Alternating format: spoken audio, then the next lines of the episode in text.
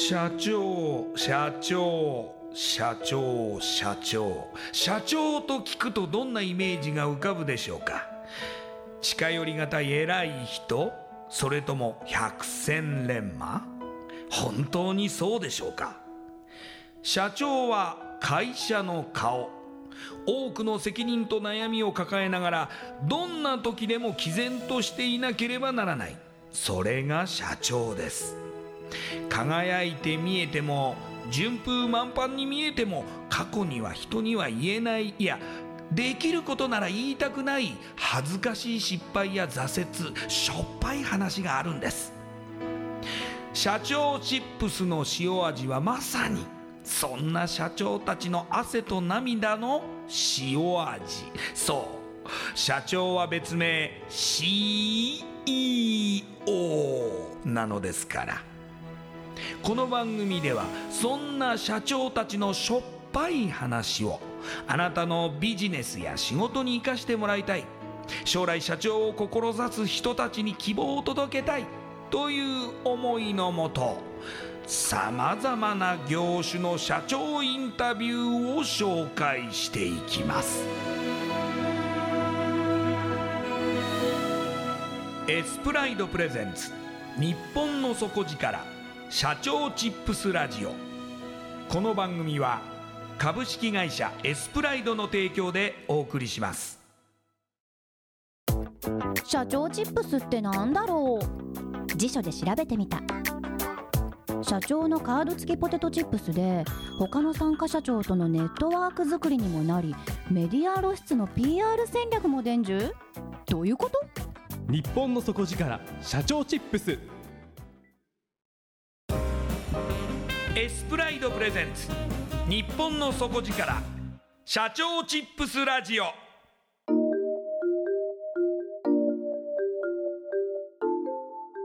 エスプライドプレゼンツ日本の底力社長チップスラジオ。こんばんは。社長応援ナビゲーターの西川真理子です。今夜のゲストは株式会社スピードリンクジャパン代表取締役西田翔さんです。西田社長よろしくお願いします。よろしくお願いします。ではまずはじめに私の方からプロフィールご紹介させてください。西田社長は1977年台湾の台北のお生まれです。えー、現地の小学校で自分が日本人だと知らずに小学校2年生まで育ちその後日本人学校に転校。高校から日本に帰国されますしかし大学入学直後にお父様の会社がバブル経済崩壊に伴い倒産。大学卒業後はベンチャー企業に営業として就職されます。当時社内にある独立支援制度を活用され2001年に合資会社を2002年には香港で日本支社も設立し2004年現在の株式会社スピードリンクジャパンを設立されます。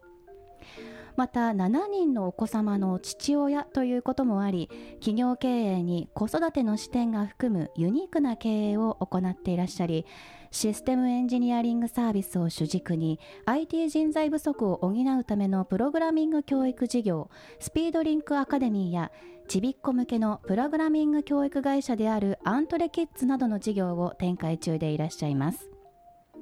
それではこの後西田社長の汗と涙の塩味エピソードに迫っていきましょう。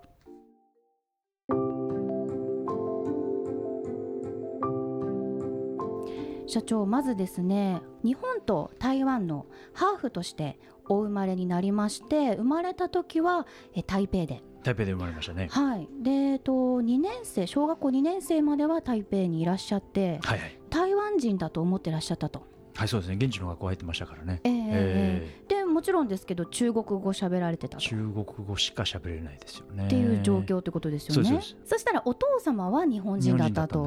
ででお母様が台湾人だったと。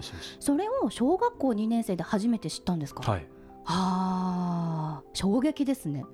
マジかみたいなうんはい。えでその後日本人学校に転校されるわけですから、はい。周りがみんな日本人の子供たちでそうですね。日本語ですよね。日本語ですよね。えー一言も喋れなかったですからね。喋れなければ、コミュニケーションも取れないし授業ついていけないんですよ。そうですよね、えー全部日本語ですしね、えーちょっとぐれますよね。ああ いやでもいきなり日本人だって聞いて日本人の学校に移って、はいはいはい中国語しか喋れないのにって、ええええ。まあこの時期も非常に7歳とか8歳の段階で、えまあね大変だったと思いますけども、そのうち日本語を喋れるようになるんですかね？え。あなりますよね。だんだん毎日ですからね。え高校生になった時に日本に、帰国しますね。まあ、帰国というか初めていらっしゃるわけですかね？いや、えー旅行ではねあの親戚がいますから、ええええ。ちょっと遊びに来る分にはありますけど、はい、えー本格的なのはやっぱ高校からですよね。えそして大学も日本の学校に通われて、ええはい。でもその入学直後にお父様が経営されてた会社がはいはい。あって、まあ、倒産されるというあそうですねそうですね、ええ。体験をされますよね。はい。はい。もちろんその家族もいろいろ巻き込まれると思うんですけども当時思い出すとどのような状況でしたか？いやほとんど何もあのあ潰れたんだぐらいですよ。潰れたなぐらいで、はい、ぐぐらいはい。あそうなんだみたいな。はいそんなに影響ないねみたいな感じですよ。もうほとんどじゃあ一緒に住まわれてもなかったりとか？そう一緒に住んでない高校から一緒に住んでないので、ええ。それは後から聞いたぐらいのノリですよ。会社なくなっちゃったんだ。あそうなんだぐらいで。はい。でもともと大学には入ってる時から学位は自分でやろうぐらい思ってましたから。はい。だから結構バイトはもう入れてたんですよね。なるほど。なんでずっとバイトしました割とじゃあそういうまあことがなくっても割と自立心は強い方だったんですかねもともとええ。自分でやりたいいですよね、うん。えで大学卒業して新卒で入られた会社がベンチャー企業で、はい。まあ、営業。えはい。はい。どのぐらいそのまああの実績を残されたというか、はいはい。きないりそのなんか独立支援制度を活用されてるわけですよね、ええそうですね。1年ぐらいで。1年ぐらいで、はいということは社長になってるってことですか？あそうです、えー新卒から1年で社長にっていう肩書きをもらってますね。はい、ええまあ、そのもちろんですけど周りにそんな人いないですよね？周りにそういう人がいるんですよあいるんですか？そういう感じの会社さん。そういう感じの会社ですね、うんええ割と新規事業を応援するような、あそうですねそうですね。うん。えー。そこで立ち上げた事業がどういう内容だったんですか？それは、えー、とシステム開発のお仕事ですね、うんえーまあ、今もやってる事業なんですけど。はい。でその、えー、1年ぐらいで合資会社はい。にされて、はい。えーそのまた1年後には香港で日本支社。はいはい。はい。あ中国語が、まあ、できますし。あそうですね、まあ、どどちらかというと,、えー、と当時は、えー株式会社を作るのに資本金制限があって1000万必要だったんですよ。はい。で有限会社を作るのは300万必要ですねって言った時にえ。まあお金ないじゃないですか。新卒なんで。ええお金がないんでどうやったら作れるんだろうってことで合資合名だったら資本金制限がなかったんですよ。ああでそれで1万ずつ出して当時の社長と作ったのが合資会社ですね。うーでするとこの合資会社でお客さんを取りに行くと余震で引っかかるって大体言われるんですよ、はい。お前のところ社会的信用ないよねって。だから口座開けませんって言われちゃうんですよ。はい。困るじゃないですか。はい。困るんでいろいろ調べたら、えっと、香港の会社は全部株式核の会社なんですよ。はい。各一核。その核がある会社ですね。あ各はい。あそうそうそう。なんで香港で会社を作ってでそれの日本支社を作ると外資系の株式核の会社日本支社が出来上がるんですね。ああなるほど。でこれはみんな取引してくれるんですよ、へえだけど資本金で言うと香港の、えー会社はに香港ドルの資本金なのではい。実際はレートで言うと30円ぐらいの資本金です。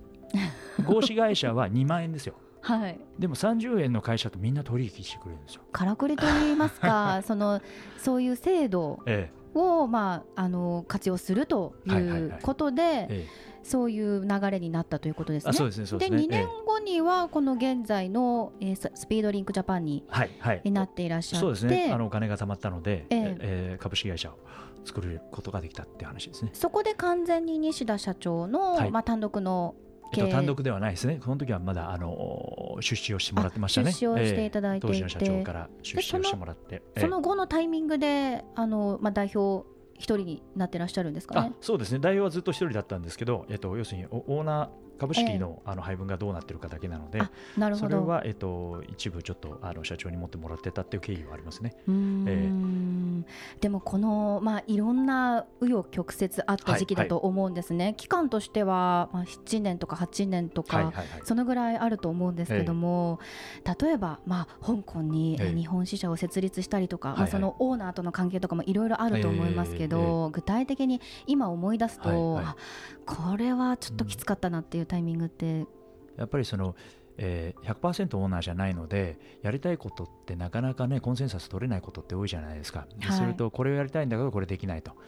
みたいな話のぶつかりはあるんですよ。ぶつかりっていうかもうどちらかというとやっぱり社長当時の社長の方がパワーはあったので、はい。押し切られることが大半ですね。はい、でするとどんどんやる気がなくなっていくわけですよ。これはしんどかったですよね、うーん。えー。だって西田さん、その当時まだ23歳ですよね、あそうですそうです。年齢としては。えーそうですだから23歳の時はそんなに考えてないんではい、あの大丈夫なんですよ。はい。社長の言う通りにやっとこうって思うんですよ。うん。だけどある程度こう走っていきながら経験を積んでいくとあれっていう疑問が知恵がつくとともに出来上がるのではい。あれが増えていくとどんどんやる気がなくなるという現象が起こりますよね。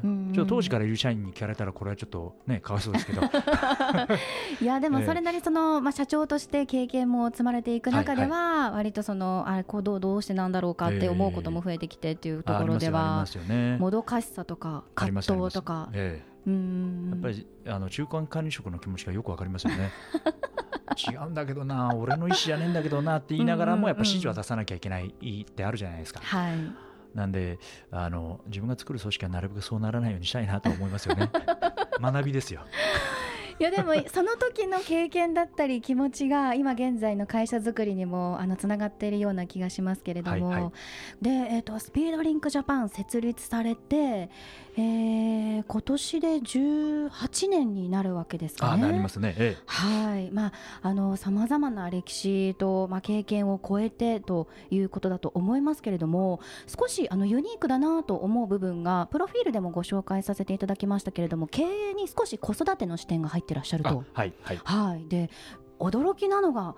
ね、この時代に7人お子様がいらっしゃるはいとえいうことで、はいはい、ビッグダディでえはい。いらっしゃいます。ええだいぶ作っちゃいましたいやいね。やいや、一番大きいお子さんではい何年生でいらっしゃいます？えっと大学1年生の年ですよね。はいはい大学は行ってないですけど。あ、ええそうなんですね。十八、18ですね。ええ一番下のお子さ一んで。番下は新生児ですね。この間7月に生まれたばっかなので。そうですか、ええおめでとうございま。ますす。ゼロ歳と。ゼロ歳。いやー、まあまあ、本当に、あの、家庭でも、あの、はい子育てで忙しいと思いますけれども。ええその企業経営に子育ての視点を含むはいはいうといことは、具体的にどのようにそのまあ投影されてるんですか？なんかあの社員教育っていう観点でほぼ投影されてるかなと思っていてええ子供をどうやって育てていくんだろうっていうテーマでいくと、えー最終的には子供がやっぱ自立して生きられる力を持つっていうのが親のテーマだなっていうふうに考えていてではい。社員に対しても同じことをやりたいなっていうふうには思ってるんですよ。うん。で会社は基本的に箱なだけなのではい、箱にいる間にどれぐらいこの子の価値を高めて次のステップにつなげてあげられるか一生一緒に働いてほしいですけどうんうん。会社としては。欲しいですけど、もう時代背景上そういうのもないので、うん。えー次行った時にうちの会社で覚えてもらったことが生かされるとはい。いうことができるんだったらありだよねだから子供がいつかあの家から巣立っていくのと同じように会社も巣立っていくんだっていう考え方には行き着きますよね。うんうんうんうんただそのまあ見送るためにもその今一緒にいる時間を、はい。まあすごく充実させたいし、ええ。その間にまあ成長を促したいというか、はい。まあ一緒に作っていきたいっていう部分では、その子育てと一緒だと、あ一緒ですね一緒ですね。うえーんいうことなんでしょうけども、は事業内容はそのシステム作りっていうところからスタートされてますが、は今現在はその事業の広がりみたいなものもありますよね。ありますね。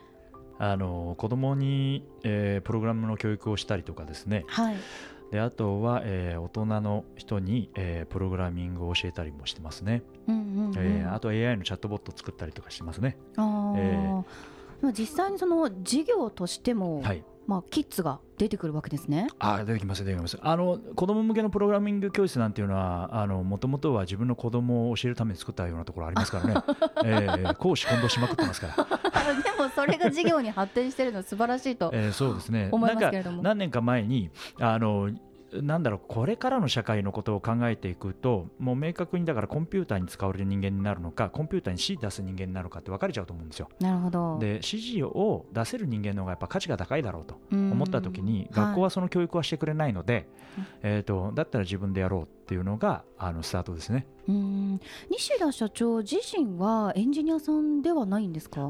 ではないんです。ではないんですね、ええではないんです。全くできないです。あええそうですか、はい、ただそのまああの社員さん自体はエンジニアさんが多いわけですよねそうなんですよ。ほとんどエンジニアです。いやそういうところでそのエンジニアに響くようなそのまあ経営理論だったりとか、その社員教育みたいなものをええ浸透させていくのってはい難しくないですか、あ大変ですよ。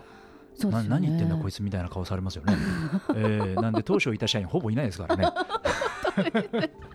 いやでも18年されてるのではい。それはそうかもしれないですけども、えー何かその響くために心がけていることとかはいはいはい。何か工夫はされてたりするんですか？あそんなにたくさんはないですけどなんだろうおお互いの利益って本当にどこにあるんだろうってことはいつもちゃんと向き合って話そうとは思いますよね。うんうんうんだからあのこれ子供の教育とも一緒なんですけどお前これ宿題なんだからちゃんとやれよってテストは100点取れよって勉強しろよって話とかって言ったってやらないじゃないですか。そうですねでいどうやったら動いてもらえるんだろうっていうのを考えていくと納得させなきゃいけないんですよね。うん納得して自分のためにやってもらう以外は方法がないのでこれと同じことをやっぱり社員にもやるということはやりますかね。うーんえやはりそのええ子育て理論ってはいうところと全てがリンクしてくるのかもしれないですけれども、ただその、あのーまあ、どんどんどんどん新しい世代が入ってくるにつれて、まあ、手がけている事業もあの発展していると思うんですけれども、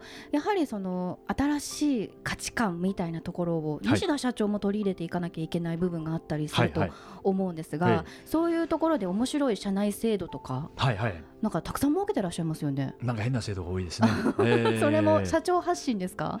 まあ、えー俺から発信することもありますけども、ええ幹部から出てくることもあありますね。例えばどういうものがあるんでしょう？えー、と例えば幹部を選挙で決めるっていうのなんかありますね。選挙？選挙です、えー AKB と一緒の方式ですね。あの社員がみんな投票してはい。幹部を1番から10番まで決めてもらうんですよ。えー、でこれ給料変わっちゃうんですよ。えーえーでちなみに俺に投票権はないんですよ。あ社長にはない。ないですないです。なるほど。ないんであの大体もうか1年に1回そのバーって投票されて幹部が決まっちゃうので、えーやっぱりどういう人だったら、えっとこの会社をもっと盛り上げられるんだろうっていうのを、うんあのみんなが客観的に見る客観的に見る力はあるんですよ。うん。まあ、あの今情報がたくさんあるじゃないですか世の中に、はい。だからそういう情報を見る力はい。基本的に社員は持ってるというふうに思っていて、なんでこいつらが、まあ、雰囲気でも何でもいいしあの好き嫌いでもいいし選んでもらえたらいいなと思って始めてるんですけど意外とねそんなに外さないですね。あ外さない。あやっぱり選ばれたかっていう方が。そりゃそうだよね。こいつ頑張ってるもんねみたいな。子が大体ちゃんと選ばれて幹部になってるっていう感じですかね、うん。うんまたその社長ご自身もその幹部の方だったりとか社員の皆さんと、まあ、お話をする時間はいはい。っていうのを、まあ、意識的に取られてるんですかね？あ取取りますね。はい。すんげえ取りますね。あのーちょっとよくわからないなと思ったのが、はい。アゴトークっていうのがはい。あるんですけど、このアゴトークっていうのはその社長と一緒に話せる時間？はいそうですね。そうですね。あのなんだろうたくさんの経営判断があったりとか、ええ。あ政策があったりするんですけどその、ええ。結構まああの幹部と一緒に考え抜いてやっぱりやってるんですよ。やってるんだけど、えー、と旗から見るともっといい方法はあるだろうとか、えー、とその意思決定のプロセスが基本的にわからないのでなんでなんだっていう疑問は社員はみんなあるんですね。ではい。あるんで、えー、とそれをなんかこう払拭する場とかあとはやっぱりあの言うても若い社員が多いので若い社員と比べて社会経験は俺の方が多分あるんであのそれをシェアする場にもなるということをやってますね。うんうんうん。えまたその社員の方の何割ぐらいがエンジニアさんなんでしょうか？えーもう多分9割エンジニアじゃないですかね。あー。ではやはりその、まあ、マネジメントする側の方やあ幹部になる方もエンジニアってことですよね。ええ。うんじゃあやっぱりそのエンジニアの気持ちが分かるエンジニアっていうところがマネージャークラスになっていくっていうところで、はいはい。まあ、社員の皆さんのことはそのマネージャークラスが見てくれると思いますけども一番あれですねじゃあ社長とマネージャークラスのはいはいなんていうかこう意思疎通っていうところが非常に重要ですね。重要ですね、えー、なるべく喋る時間はあの取るようにはしてたりとか、なんかコラムを毎週書いてた週一社長っていうのを書かされてるというか書いてるんですよ。あ社長コラムですか、えー、そうそう。俺こういうやつと働きたいよねってこういう人が好きだよねみたいな、えー、割とじゃあもう一緒に過ごす時間は長いですね。そうですねそうですね。なんかちょっとあのー、昔の、えー、昭和初期にある長屋経営みたいのが好きなんですよ。なんかその講師は全部混同しろよみたいなのが今の時代とは全く合致しないと思うんですけどこのなんかあるじゃないですか。分けなきゃいけないみたいな。あの悪しき習慣？あれ結構気持ち悪いなと思ってて。でその昔の長屋系って田舎からでっち奉公でこう寝泊まりも飲食も全部一緒にするでしょでなんかああれぐらいこう関係があっていいんじゃないの？一緒に戦ってるはずなんだからみたいなノリはありますよね。でもそういう意味では割とその入ってほしい方はいはい、入社してほしい方って非常になんだろうな、まあ、技術があればいいですとかっていう感じではなさそうですけども、はい、どういうところを、まあ、重視して採用されてるんですか？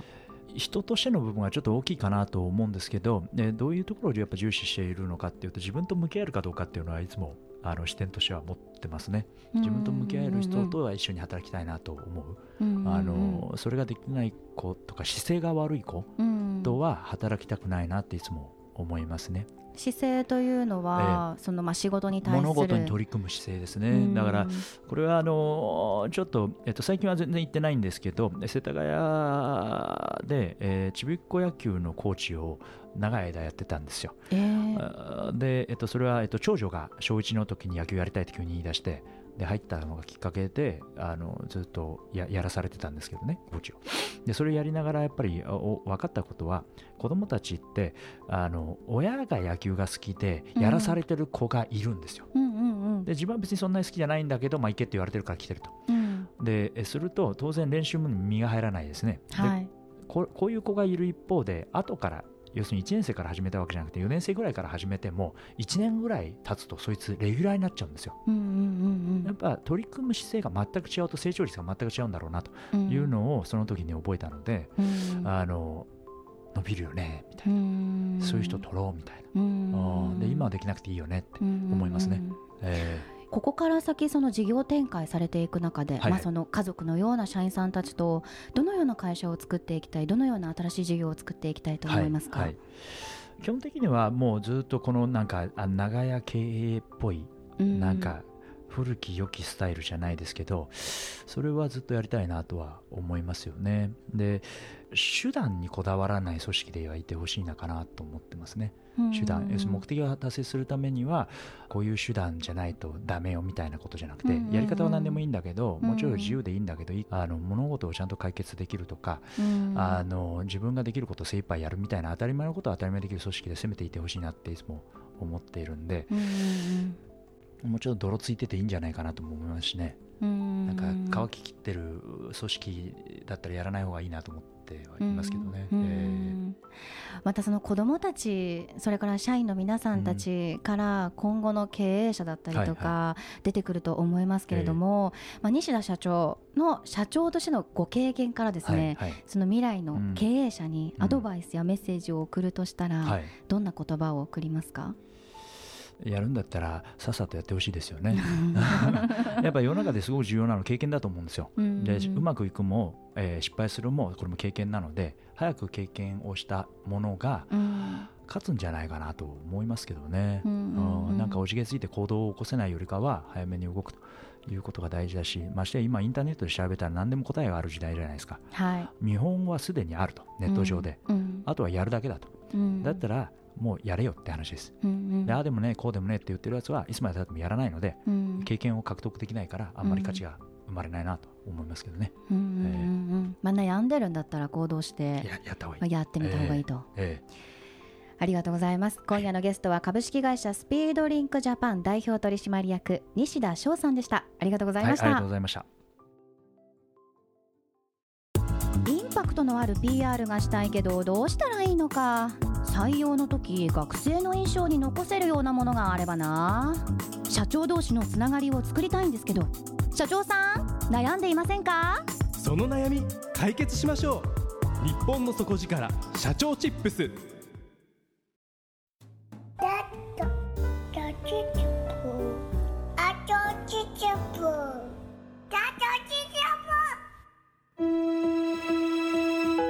エスプライドプレゼンツ日本の底力社長チップスラジオこの番組は株式会社エスプライドの提供でお送りしました。